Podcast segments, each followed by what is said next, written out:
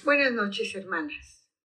Ahora vamos a hablar un poquito nuevamente sobre la alabanza. La palabra alabanza sencillamente significa el hecho de manifestar el aprecio o la admiración por algo o por alguien, poniendo de relieve sus cualidades o méritos. Eso es lo que el diccionario de la lengua española nos expresa. Si tomamos esta definición, puede parecer muy sencillo el decir, es el momento de que alabemos a nuestro Dios. Y entonces, iniciemos a expresarle qué es lo que nosotros reconocemos de Él, lo que nos admira de sus cualidades. Y eso estaría bien, porque cada una de nosotras somos receptoras del amor incondicional de nuestro Dios. Alguna de nosotras podría decir, te alabo porque eres tierno, o porque eres todopoderoso, porque eres amor, porque me cuidas, porque me perdonas, porque me das la vida eterna. Tendríamos muchas expresiones. Pero hay algo mucho más profundo que únicamente esto que hemos dicho. El cristianismo se trata de esa invitación de Dios para que tengamos una relación de entrega total de la persona. Y esto en respuesta al amor que ya nos mostró al dejar su trono y gloria y humanarse, naciendo como un bebé, creciendo como cualquier persona, dar su vida para pagar nuestros pecados y resucitar al tercer día. Y repito, haciendo énfasis. El cristianismo se trata de una relación de entrega total. Me parece que esto hace que la alabanza, el reconocimiento, sea mucho más grande y profundo. No es solo decir, Dios es grande y maravilloso. Es sabernos y sentirnos amadas por el ser más grandioso, poderoso y excelso que existe. Y tener la oportunidad de expresarle desde lo más profundo de nuestro ser el amor, agradecimiento y reconocimiento que tenemos por Él. Entonces, alabar no es cualquier cosa, es esa expresión sincera que anhelamos que llegue al corazón de Dios. Estamos iniciando la época de Adviento. Muy pronto celebraremos la Navidad. Prepararemos probablemente algunos regalos, una cena y nos gozaremos de estar con la familia. Sin embargo, el motivo principal de estas fechas es el nacimiento de un pequeño bebé. Un chiquito que cuando estaba listo para nacer, sus papás tuvieron que realizar un viaje y no encontraron un lugar cómodo y limpio para su llegada. Voy a leer lo que escribió Lucas en el capítulo 2, versículos 1 al 7.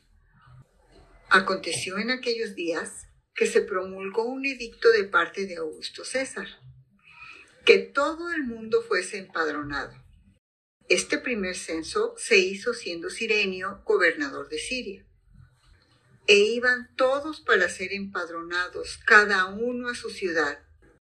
Y José subió de Galilea, de la ciudad de Nazaret a Judea, a la ciudad de David, que se llama Belén, por cuanto era de la casa y familia de David, para ser empadronado con María, su mujer desposada con él, la cual estaba encinta.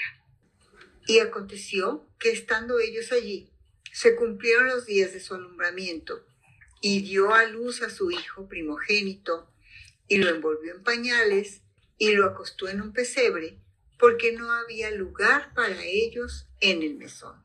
¿Quién era ese bebito? ¿Cuál era el propósito de su nacimiento? La respuesta la encontré en Hebreos 2.9. Lo voy a leer en la versión de la nueva traducción viviente. No obstante, lo que sí vemos es a Jesús, a quien por un poco de tiempo se le dio una posición un poco menor que los ángeles. Y debido a que sufrió la muerte por nosotros, ahora está coronado de gloria y honor. Efectivamente, por la gracia de Dios, Jesús conoció la muerte por todos. Ese bebé era Jesús, el verbo humanado. Y el poco de tiempo a que se refiere es desde que lo vemos nacer en Belén de la Virgen María, crecer e iniciar su ministerio. Y después, Jesús en la sinagoga leyó en el rollo lo siguiente. Vino a Nazaret, en donde se había criado, y en el día de reposo entró en la sinagoga, conforme a su costumbre, y se levantó a leer. Y se le dio el libro del profeta Isaías, y habiendo abierto el libro, halló el lugar donde estaba escrito, El Espíritu del Señor está sobre mí, por cuanto me ha ungido para dar buenas nuevas a los pobres. Me ha enviado a sanar a los quebrantados de corazón, a pregonar libertad a los cautivos y vista a los ciegos, a poner en libertad a los oprimidos, a predicar el año agradable del Señor. Y enrollando el libro, lo dio al ministro y se sentó. Y los ojos de todos en la sinagoga estaban fijos en él, y comenzó a decirles, Hoy se ha cumplido esta escritura delante de vosotros.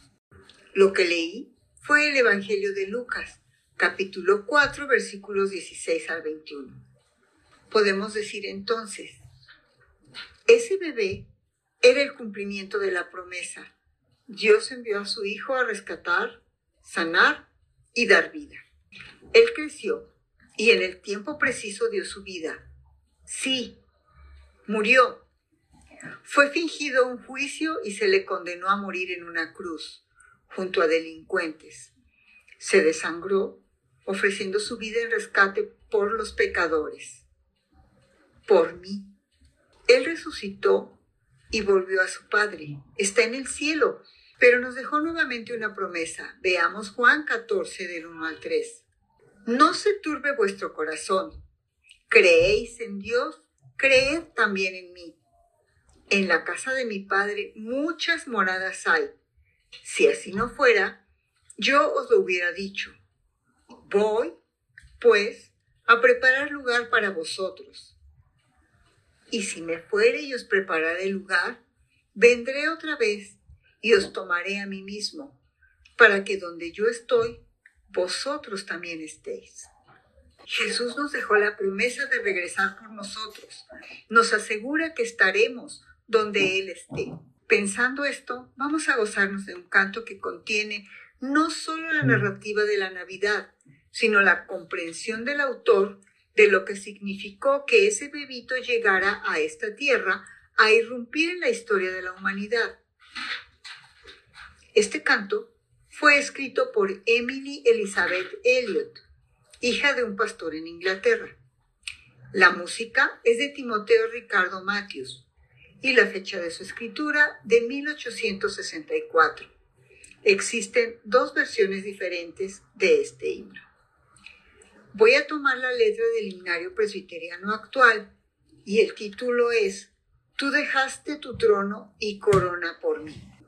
La primera estrofa dice, Tú dejaste tu trono y corona por mí al venir a Belén a nacer, mas a ti no fue dado el entrar al mesón y en pesebre te hicieron yacer. Coro. Ven a mi corazón, oh Cristo, pues en él hay lugar para ti. Ven a mi corazón, oh Cristo, ven, pues en él hay lugar para ti. Segunda estrofa. Alabanzas celestes los ángeles dan en que rinden al verbo loor. Más humilde viniste a la tierra, Señor, a dar vida al más vil pecador. Tercera estrofa. Tú viniste, Señor, con tu gran bendición para dar libertad y salud, mas con odio y desprecio te hicieron sufrir, aunque vieron tu amor y virtud. Cuarta estrofa. Alabanzas sublimes los cielos darán cuando vengas glorioso de allí. Y tu voz entre nubes dirá, ven a mí, que hay lugar junto a mí para ti. Revisemos. Inicia reconociendo que Dios nos buscó para salvarnos de una manera única. Dejó todo por hacerse humano y en aquel pesebre nos mostró su decisión de amarnos de manera especial. En el coro se habla de nuestra respuesta. Él no tuvo un lugar para nacer como un rey, y nosotros lo invitamos a reinar en nuestro corazón, a vivir en él. Continúa, nos hace reconocer que en el cielo se alaba y reconoce, pero aquí los hombres lo despreciaron y mataron. Y al final nos dice que vendrá nuevamente entre nubes. Cuando unimos nuestras voces para cantar, podemos expresar que en el pasado Dios nos amó. En el presente podemos abrir nuestros corazones e invitarlo a vivir allí. Y todavía más, sabemos que en el futuro Él vendrá glorioso. Qué hermosa promesa de unidad con Dios. Su última estrofa dice que cuando Él venga, nos tendrá un lugar para que estemos con Él.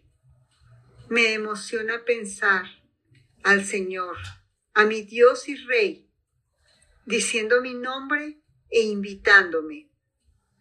Ven a mí, que hay un lugar junto a mí para ti.